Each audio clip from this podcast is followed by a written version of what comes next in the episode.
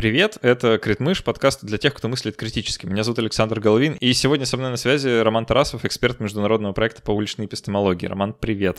Привет, привет.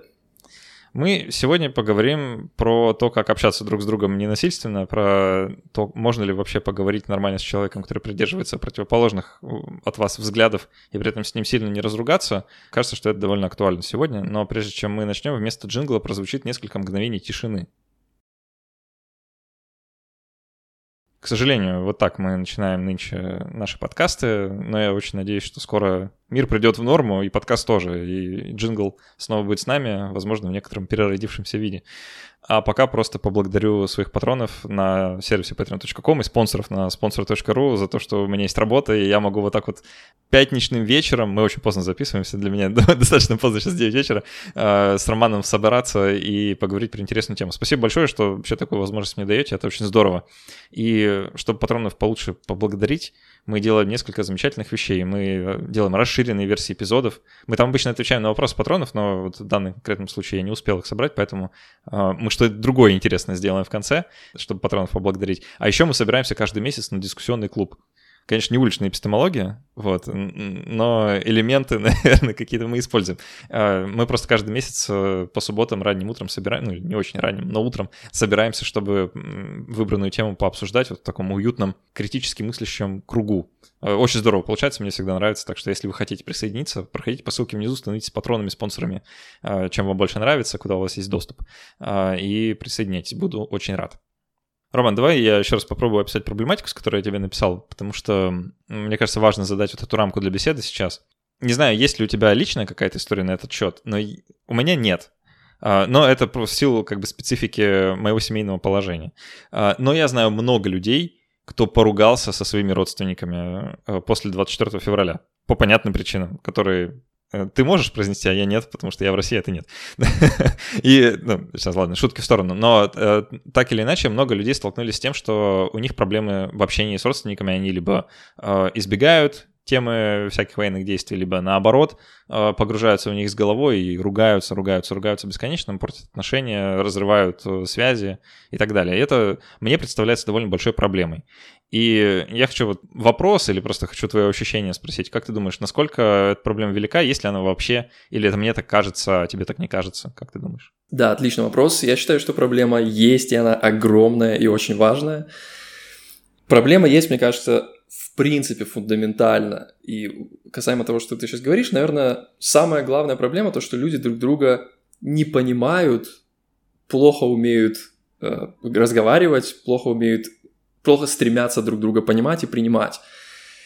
Но почему именно вот в такой ситуации политически триггерной все это выходит на, на еще более новый уровень, просто потому что эта ситуация, так, такие ситуации особо сложны из-за того, что вопросы и события, которые происходят, они, во-первых, политические, что само по себе усугубляет весь вопрос, так как э, политика это, в принципе, э, что-то сложное, что происходит там за какой-то зависой тьмы, всегда, всегда сложно понять, кто врет, кто правду говорит и когда.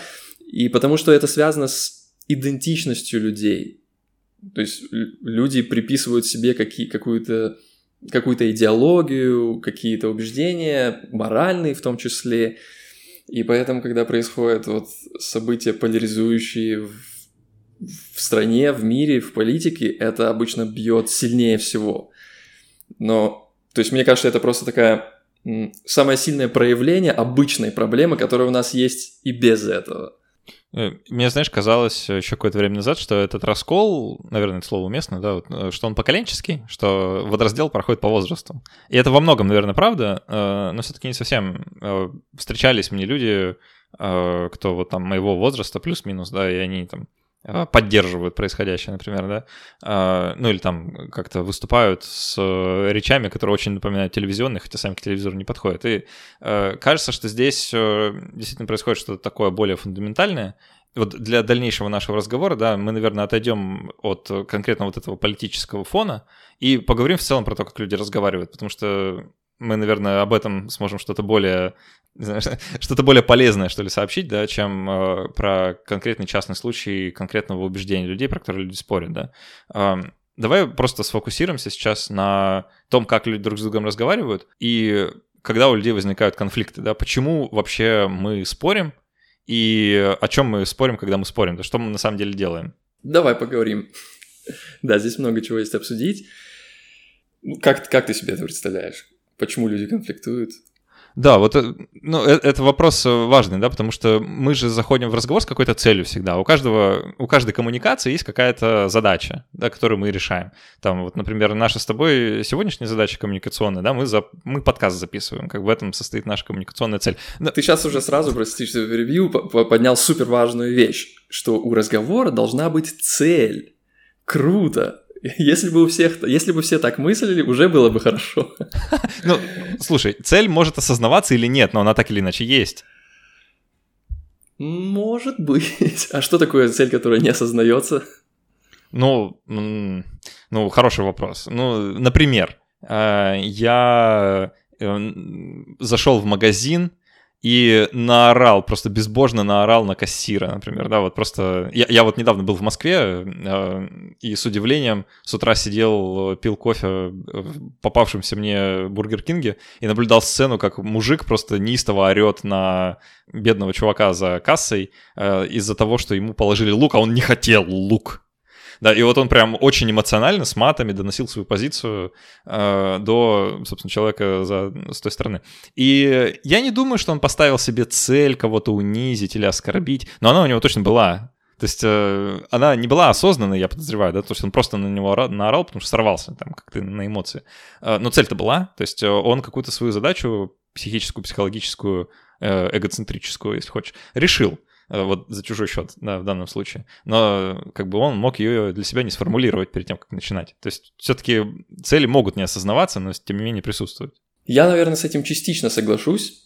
Э, в том, частично в том смысле, что да, действительно, он мог не, не осознавать свою цель, и, может быть, по итогам этого столкновения ему стало лучше, может быть, он вы, выговорился, покричал и почувствовал себя лучше, и, может быть, у него была вот эта неосознанная цель, как ты говоришь, просто почувствовать себя лучше. С другой стороны, э, я вспоминаю слова Маршала Розенберга, основателя ненасильственного общения, и вот он классно сказал, что любые вот такие грубости, оскорбления и так далее – это трагическое выражение каких-то неудовлетворенных потребностей. Трагическое в том смысле, что она как раз может и не работать. То есть человек делает это интуитивно, человек агрессивничает, но это не значит еще, что ему это поможет, это не значит, что он достигнет э, своей цели. Поэтому, а, да, но хорошо, Это не противоречит тому, что цель есть. То есть, э, да, он мог выбрать неверный инструмент для достижения и не достичь ее, но цель-то была. Согласен с тобой полностью. И думаю, мы можем принять, что в данном случае... Яра, нас... Яра ты, ты, ты вот... Э, я частично с тобой согласен, перешел к согласен полностью. Все, моя, моя цель в данном случае достигнута. Хорошо, да. Я, я не против.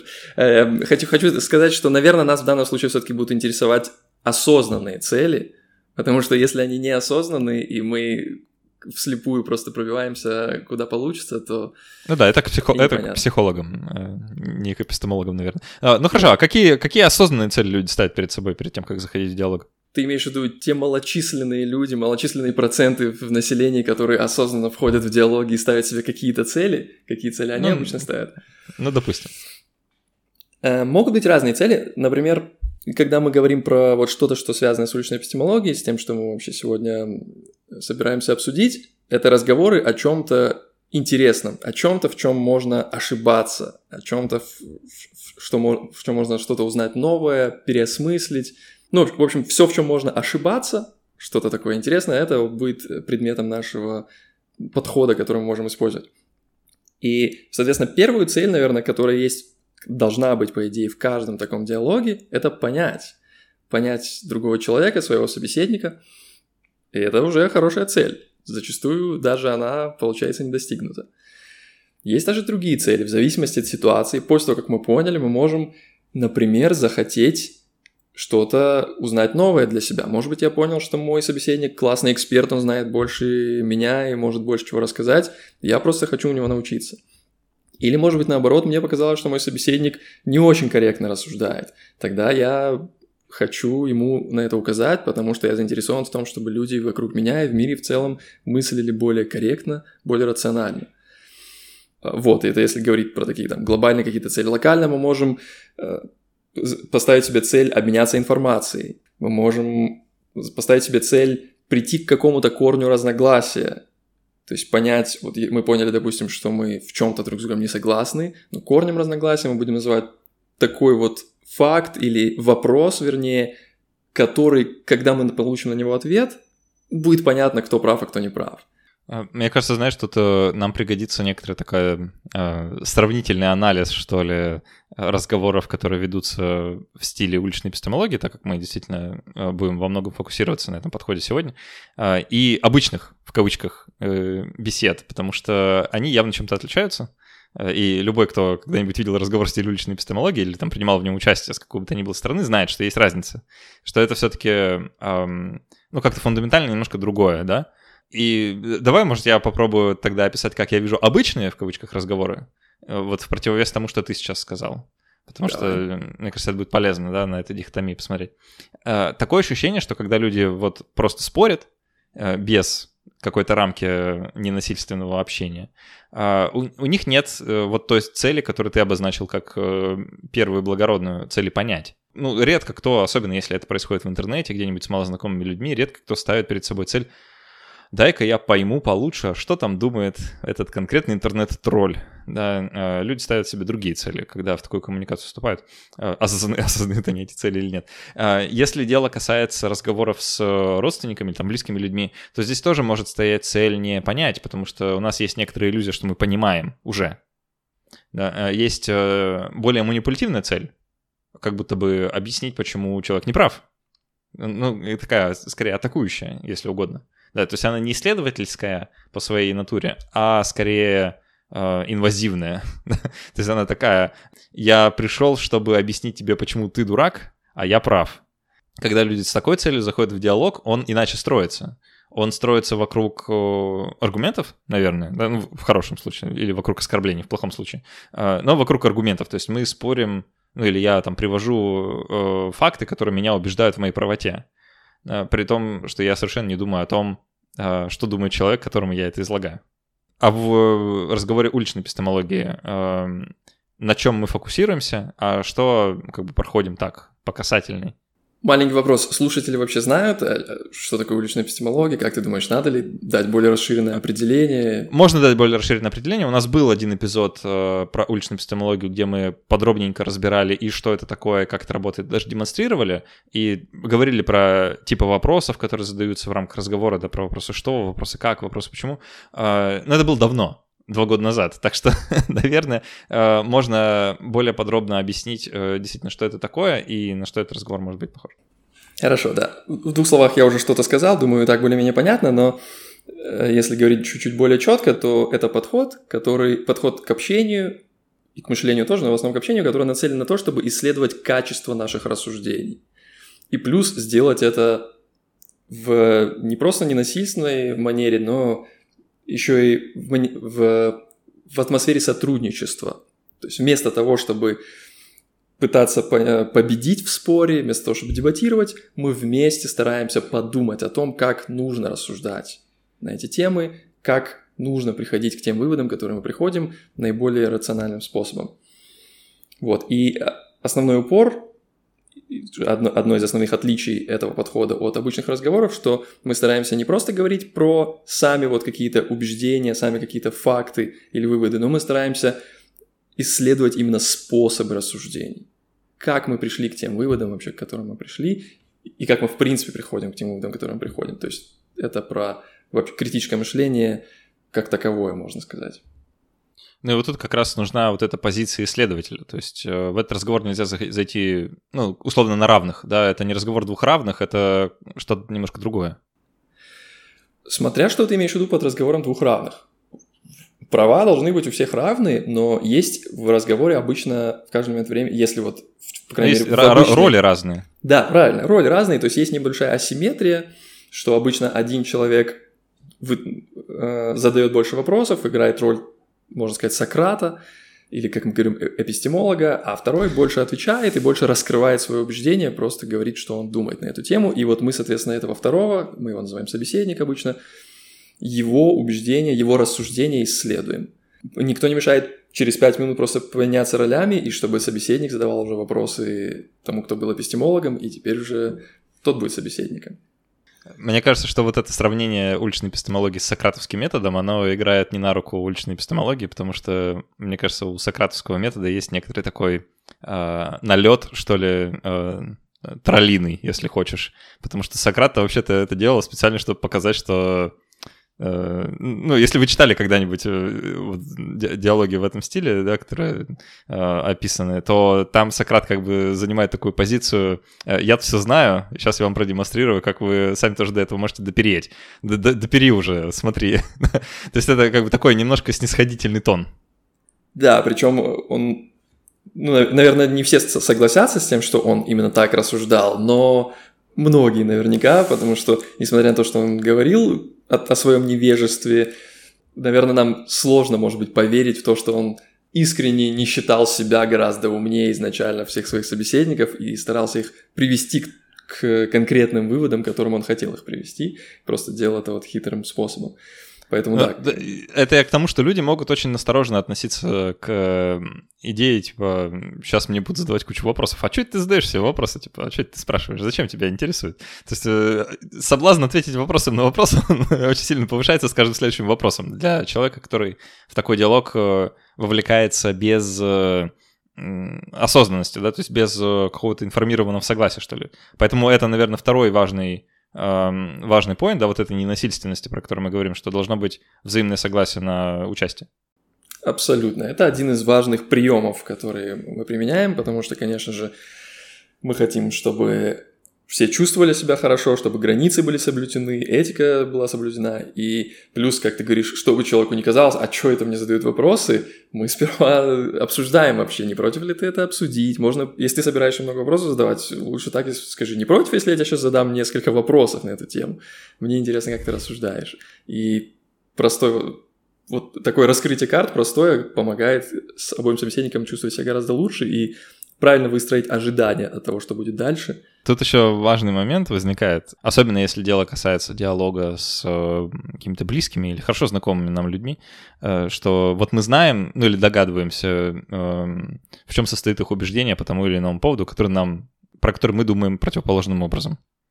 И мы вот задаем этот ряд вопросов, и неизбежно возникает ситуация, когда человек говорит что-то, что мы считаем, ну, полнейшей глупостью какой-то.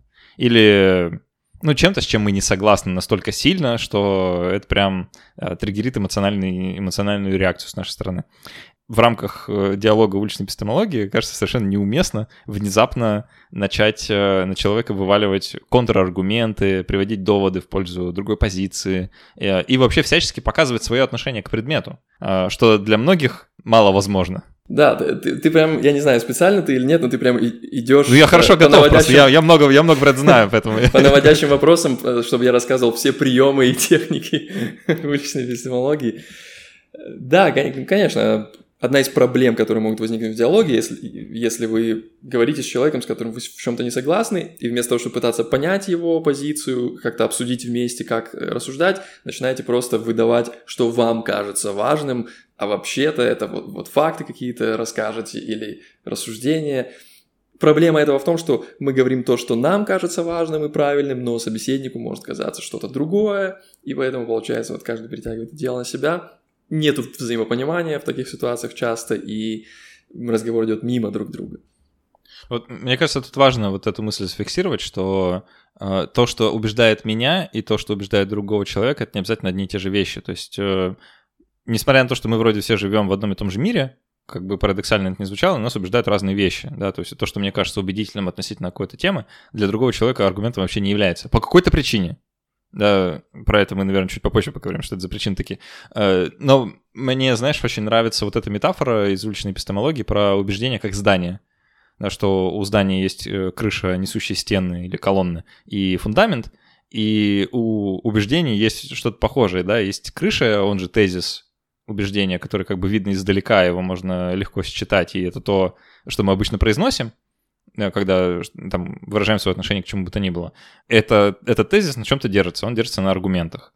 Э, аргументы — это вот такие колонны здания. Но как любое здание не стоит просто на земле, да, также и вот это вот метафорическое здание, оно стоит на фундаменте. Этот фундамент — это те самые методы познания, которые мы пытаемся нащупать вот с помощью э, метода уличной эпистемологии. И мне кажется, это важно в том контексте вот этого развлечения обычных диалогов и диалогов в стиле УЭ, в том, что УЭ стремится опуститься на этот уровень фундамента, это как бы цель, да, которую мы себе изначально ставим.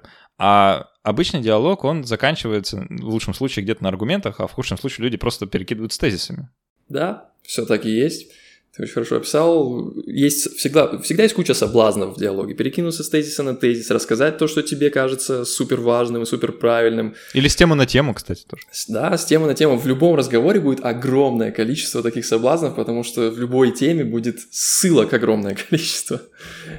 Вот, поэтому такой совет по умолчанию. Если вы хотите провести глубокую беседу, то, наверное, стоит выделить какой-то тезис один и обсудить его до конца, сколько получится, понять, как человек рассуждает, вместе об этом подумать, позадавать какие-то хорошие вопросы, и потом уже переходить к другому тезису, если хочется, если осталось время.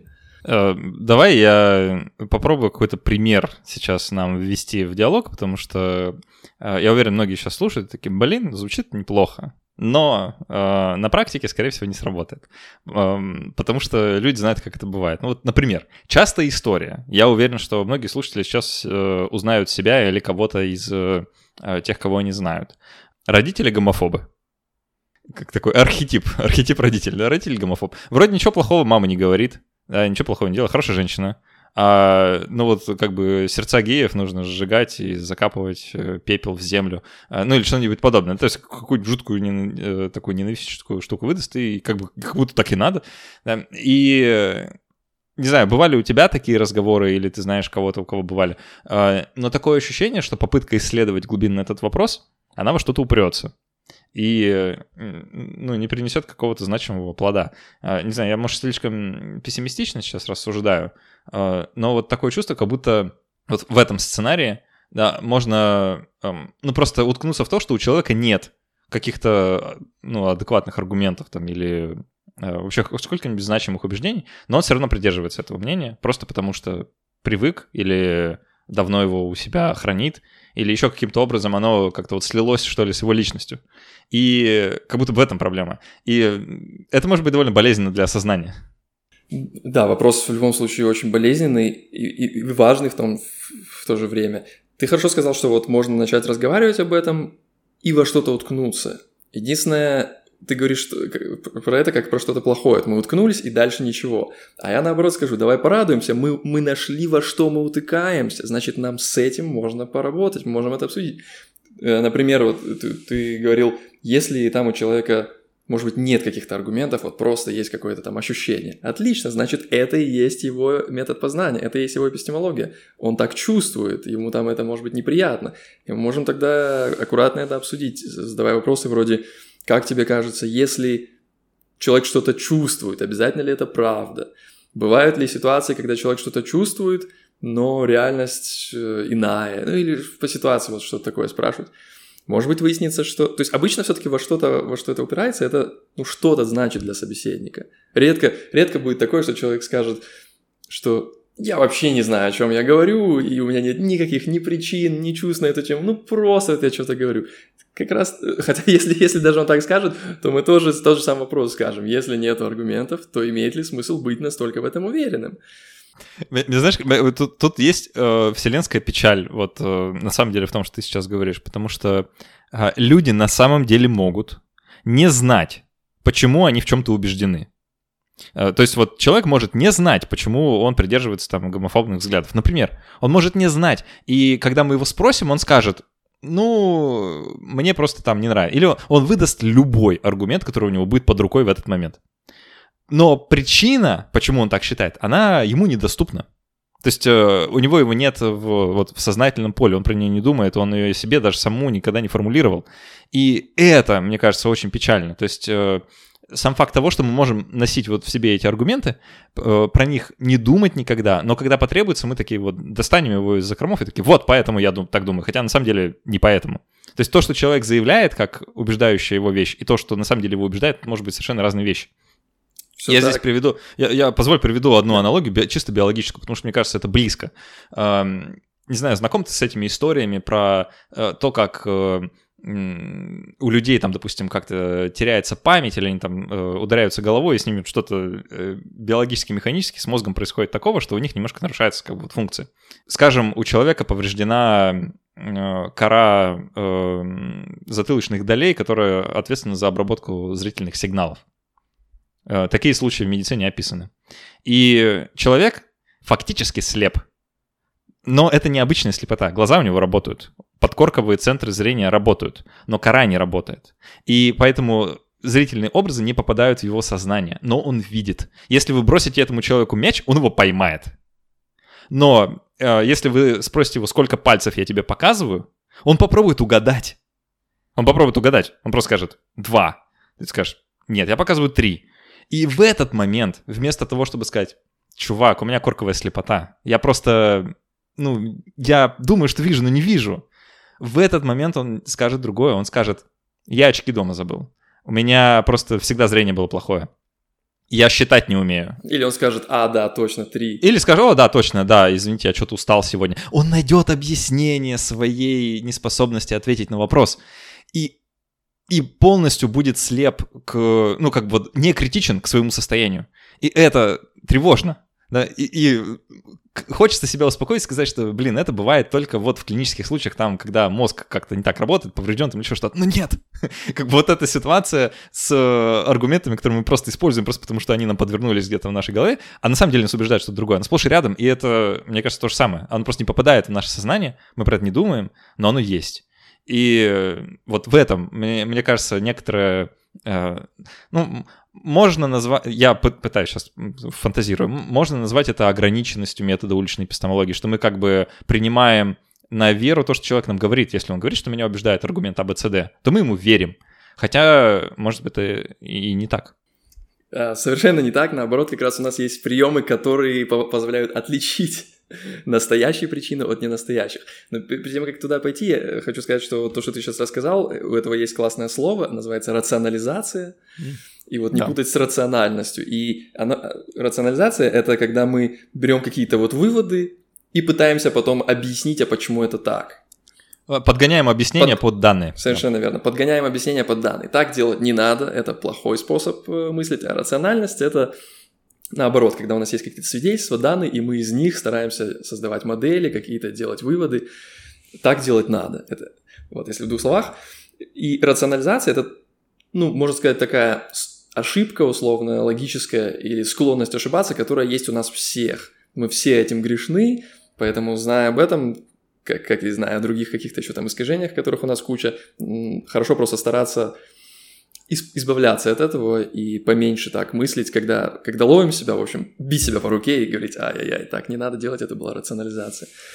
Теперь возвращаясь к тому, что а что делать, если человек рационализирует, и вот он сказал тебе что-то, и ты будешь с этим работать? Нет, как раз-таки ты не будешь с этим работать. Э, Чтобы отличить, есть пара простых вопросов. Например, ты человека спрашиваешь, почему ты так считаешь? И он тебе говорит какую-то причину. И вот прежде чем дальше ее обрабатывать как э, метод познания и понимать, насколько это надежно и все такое, мы хотим понять, действительно ли это настоящая причина. Один из способов спросить, а есть ли еще другие причины? Он тебе перечислит какие-то еще, потому что первое, что пришло в голову, действительно не обязательно самое важное. Но вот если ты спросишь, а есть ли кроме этого еще другое, он перечислит дальше. Потом, когда он перечислит другие, мы можем спросить, а какая вот из этих переч- перечисленных причин, и мы их еще раз перечисляем вместе, какая, как тебе кажется, самая важная? Какая больше всего влияет на твою уверенность вот конкретно в это? А можно еще круче задать вопрос. Методом исключения тебе человек дает вот какую-то причину, и ты спрашиваешь, теперь давай представим себе, что этой причины вот нету. Если бы чисто гипотетически у тебя не было бы вот этих данных, или вот этого чувства, или вот какая бы там ни была причина, то твоя уверенность сильно бы отличалась. И вот если ответ нет, не сильно, то значит, скорее всего, это была вообще неважная причина. А если прям сильно, ну, значит, так и есть. Знаешь, вот этот э, знаменитый критерий э, Карла Поппера, э, критерий фальсифицируемости, что в науке используется да, для того, чтобы э, отделять науку от ненауки. Э, научная лишь та гипотеза, которая хотя бы принципиально может быть опровергнута. Э, мне кажется, что с убеждениями это тоже работает, и таким образом можно такой мостик перебросить между научным мышлением и рациональным мышлением. Э, просто если кому-то нужен такой мостик, да, если сходство не очевидно. Э, что мне кажется, что рациональными вообще можно назвать лишь те убеждения, которые мы, в принципе, можем как-то отбросить под воздействием каких-то фактов. А если человек говорит, ты вот задаешь ему все эти замечательные вопросы, он такой говорит, да слушай, да вообще я не уверен, что есть хоть что-то, что меня может убедить в обратном. В этот момент как бы остается только поднять флаг нерациональности, размахнуть его по полной и признать самому себе, да, что нет, это не рациональное убеждение, потому что а как рациональное убеждение может быть непогрешимым, да, как можно вообще рационально придерживаться чего-то, что не может быть опровергнуто. Все так в принципе, фальсифицируемость супер важная штука, и, наверное, это одна из вот важных вещей, которые отделяют то, что мы сейчас уже можем делать, от того, что делал тот же Сократ, потому что у него, у него не было этого инструмента под рукой, и он мог точно так же говорить про какие-то абстрактные, там, недоказуемые вещи. Сейчас нам это может казаться простым, вот есть принцип фальсифицируемости, мы либо можем опровергнуть что-то, либо не можем. А если не понимать этот принцип, ну, собственно, вот я в детстве его не понимал, и очень путался просто между понятиями из логики, из естественных наук, или из вообще определений, или из чувств, все что угодно, каша в голове бывает. Поэтому принцип фальсифицируемости, э, да, если вдруг кто-то из слушателей еще не знаком с ним, прям срочно ознакомьтесь. Ну, в двух словах, это утверждение. У, у, Кар, у Карла Поппера вообще множество замечательных книг, в том числе об этом. Э, я еще мож, можно порекомендовать там «Свободное общество и его враги». Тоже хорошая книга, очень, очень своевременная. Э, прям замечательный автор, советую. Поддерживаю, поддерживаю. И, собственно, принцип фальсифицируемости подкрепляет вернее, является вдохновением для кучи вопросов, э, самых важных в том числе, которые мы задаем и в уличной эпистемологии. Как, например, что чисто гипотетически могло бы существенно повлиять на твою уверенность в этом? Эм, мне, знаешь, хочется еще вот один момент поисследовать в плане того, что мы делаем в рамках уличной эпистемологии, а именно поговорить про сами методы познания, потому что э, эпистемолог, как вот по тем вопросам, которые э, ты приводишь в пример, может догадаться, он так немножко э, с такой ехидной ухмылкой как бы задает вопрос, а ты уверен, что если тебе в детстве внушили какое-то какое убеждение, то это хороший способ, да, как бы по, а, познавать мир и что это действительно правда? Да, как бы с, не, с некоторым налетом такой, ну, слегка... Это, это можно произнести, короче, разным тембром голоса и считаться сообщение может быть совершенно по-разному, как от, э, типа, ты дурак так думать, и до какого-то легитимного вопроса вроде, а насколько это э, хороший и надежный метод э, прийти к какой-то истине. Но мне хочется вот такой вопрос задать. Откуда мы вообще знаем, э, какой метод надежный? Потому что тебе кто-то скажет, ну что это ваша наука? Да, или там, а что эти ваши вот э, исследования? Или э, да что это ваша философия? Или Гегель какую-то ерунду писал. Да, хотя я не читал, но типа вот слышал. И, ну или там кто-то скажет, а логика вообще сама себе противоречит.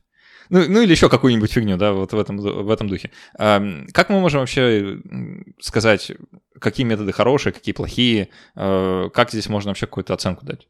Это отличный вопрос, очень глубокий, философский, и, эпистемологию, там, философию вообще. Мног, многие люди, наверное, веками задавались этими вопросами. А, и, и есть еще в тему такой класс убеждений, который называется релятивизм. Это когда человек как раз считает, что а, а откуда мы вообще знаем? Все у каждого своя правда. Правильно, у каждого своя правда. Это слово relative относительно, все относительно. Типа, типа я верю в свое, какая мне разница, кто там что, эксперименты ставит или кто что думает. Ну, это, во-первых, сложный кейс, естественно, и нету каких-то, наверное, мы можем сказать, объективных, да, способов, там, супер самых важных и фундаментальных, которые ведут только к истине и никуда больше. Есть э, ну, те, кто вот изучает критическое мышление, наверное, согласятся, что у нас есть научный метод, у нас есть набор инструментов, который несовершенный, и он все еще развивается, но просто это самое лучшее, что у нас есть на данный момент для того, чтобы изучать реальность. Откуда мы знаем, что самое лучшее? Оно проходит проверку, проходит э, фальсифицируемости, критерии и так далее. Тем не менее, если человек... Э, э, тут подойдет цитата известная Ричарда Докинза, да, как, когда он на какой-то конференции вот спросили, типа, как мы знаем, что наука работает, да, и он там начал приводить примеры, а в конце сказал «it works, bitches». Да, что-то такое. Да-да-да, это классный видос, можете на, на YouTube написать просто «Dawkins, it works, bitches». Весь зал очень смеялся. Короче, если в двух словах, эм, если человек придерживается релятивистского подхода, то мало смысла дальше продолжать в том же духе, как мы продолжали бы в ином случае, типа, а что могло повлиять на эту позицию, потому что, скорее всего, это будет не такой уже разговор. Поэтому лучше тут уйти назад, несколько шагов сделать и поговорить просто о том, а действительно, а можем ли мы в принципе что-то знать. Все ли спо... Вот ты, ты же все равно хочешь ты или не хочешь, и релятивист или релятивист, ты что-то используешь. Ты используешь какие-то методы, чтобы понять, не знаю, там, переходить через дорогу или нет покупать что-то или, или нет. Ну, все что угодно. Поэтому можно перейти на бытовые примеры, если человек не понимает, что он вообще что-то использует, э, и обсудить вообще, что мы используем, почему, можно ли сравнить вообще какие-то два способа по какому-либо критерию. Ну, например, если я хочу понять, ветер дует с севера или с юга, я могу облизать палец, или я могу помолиться Богу, или я могу пос послушать синоптиков, или я могу наугад это сделать. Вот разные способы мы можем для утрированного примера придумать и спросить у собеседника, все ли эти способы одинаково хорошо дадут результат. Любым из них ты согласишься пользоваться. И если нет, то почему? Чем один способ лучше, чем другой. Ну вот оттуда начать уже разговор дальше. Мне, мне, знаешь, почему-то вот я себя представляю на месте человека, который вынужден как, с таким тяжелым случаем сейчас работать. И я, честно, мне только примеры про... Ну ты когда решал сегодня из дома выйти, ты же через дверь вышел, а не через окно, как вот что-то такое мне постоянно хочется спросить. Да, да. Ну можно, да. Обычно можно просто что-то, что... Вот мы сидим, допустим, на стульях, и между нами стол. Можно сказать, вот это... Если кто-то считает, что этого стола не существует, он точно так же прав, как и мы, кто считает, что он существует, и вот это поговорить. А еще у эпистемологов есть стандартные тесты, называется, допустим, тест тик-так, это потому что Энтони Магнабоско придумал коробочку тик-так, конфеток, и он спрашивает, в этой коробочке обязательно ли четное или нечетное количество вот этих конфеток. Если мы посчитаем и вот прям каждую отдельную конфетку, то будет ли ответ вот верный, один, четный или нечетный? Или могут оба обяза- быть правы, если два человека скажут, что один четный, другой нечетный. Ну и так далее. Да, это, это, это хороший пример. Мне кажется, что он для многих вещей в жизни вообще работает, потому что многие вещи действительно такие слегка дихотомичные, как чет и нечет. А, но не, не всегда так везет.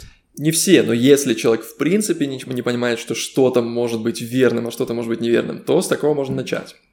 Да. Издалека. А, но давай попробуем в последней трети нашей беседы тогда, может, какие-то советы дать или ну, какие-то рекомендации, что ли, тем людям, кто еще не отчаялся и хочет все-таки поговорить э, со своими родными и близкими на самые тяжелые, тревожащие и эм, вызывающие лютый бадхерт темы, но так, чтобы это было э, во-первых, для себя не очень насильственно, во-вторых, для собеседника приятно, ну или, по крайней мере, не э, болезненно.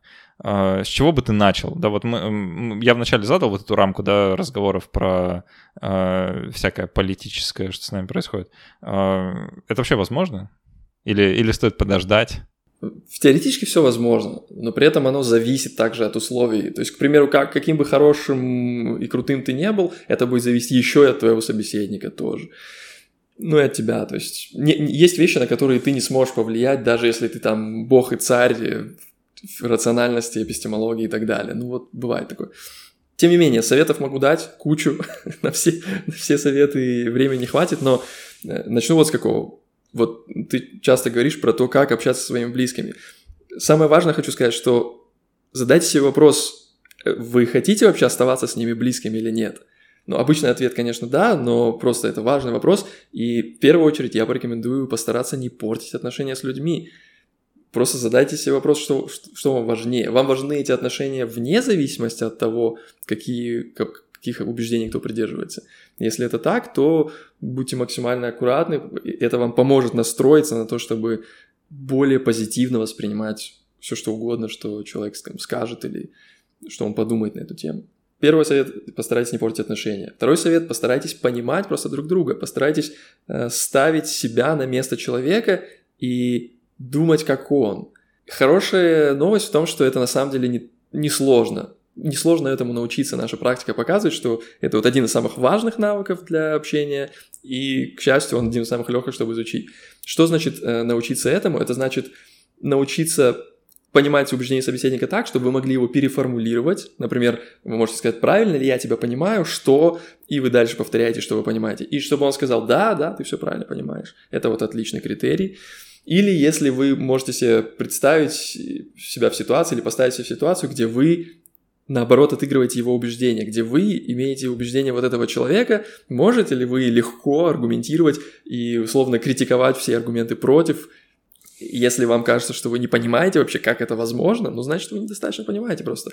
Дойдите, доведите до той ситуации, когда вы действительно можете это делать. Пусть даже вы не согласны с этими аргументами, но вы умеете ими орудовать так же, как и другой человек.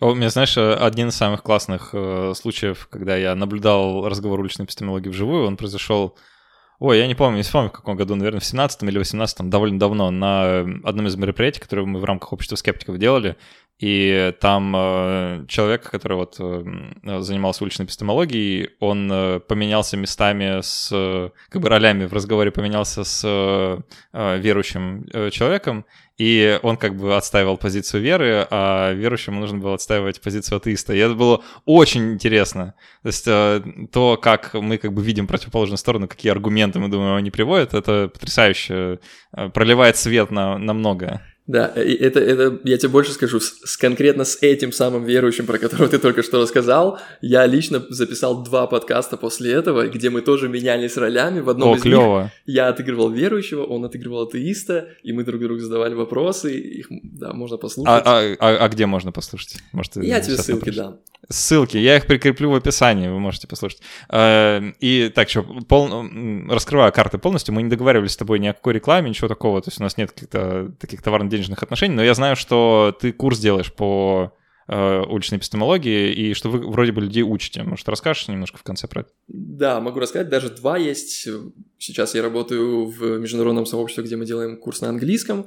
Причем сейчас мы делаем в первую очередь текстовый курс, потом уже будем делать остальные продукты. А на русском у нас уже несколько лет как есть курс, где вот с тренером можно поучиться, можно просто теорию послушать, а можно с практикой, в мини-группах мы проводим занятия, там 10 занятий получается в сумме, и можно практиковаться. Но это платный курс, а есть еще и бесплатные занятия, поэтому вот еще один совет, который я могу дать, это просто каждую неделю по вторникам, по московскому времени 19.30, есть Дискорд уличной эпистемологии, тоже, может быть, ссылку дадим, и там просто можно а, приходить, можно просто послушать, можно практиковаться, все что угодно, в общем. И это очень помогает, конечно, потому что без практики теория будет недостаточно, очевидно, как и во всем другом. Но, опять же, хорошая новость в том, что вот если в первом диалоге вам будет сложно, и вы будете не знать, а что же дальше спросить, и, может быть, будет э, флешбеки, фрустрации, как у вас в жизни там бывает, но проведете 10 диалогов, и вы будете чувствовать уже очень уверенно, и прям уровень будет совсем другой. Потому что вы мало того, что 10 диалогов проведете, вы еще и получите обратную связь от опытных участников.